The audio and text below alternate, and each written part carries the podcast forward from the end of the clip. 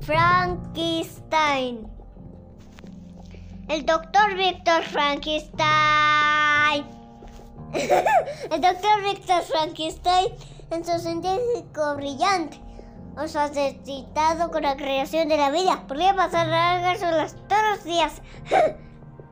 Aislado en su laboratorio, podía pasar largas horas todos los días. Aislado en su laboratorio, estaba conectando este, los, los cables al ser y solo se necesitaba un, una tormenta, un rayo para que la electricidad, ah no, para que para que la electricidad pudiera mover el cadáver.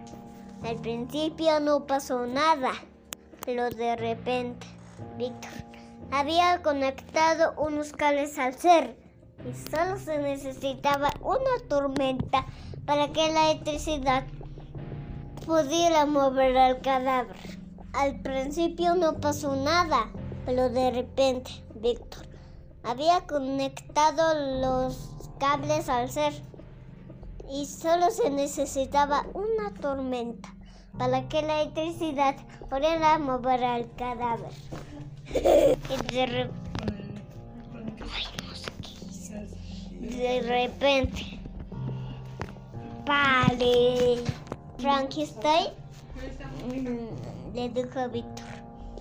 Vale. ¿En dónde estás? Y Víctor ese dijo. Oh, ¿qué he hecho? Que un monstruo se desapareció. Y adiós.